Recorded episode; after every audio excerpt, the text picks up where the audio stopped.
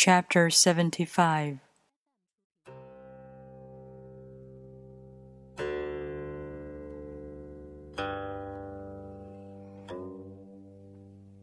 When taxes are too high, people go hungry. When the government is too intrusive, people lose their spirit.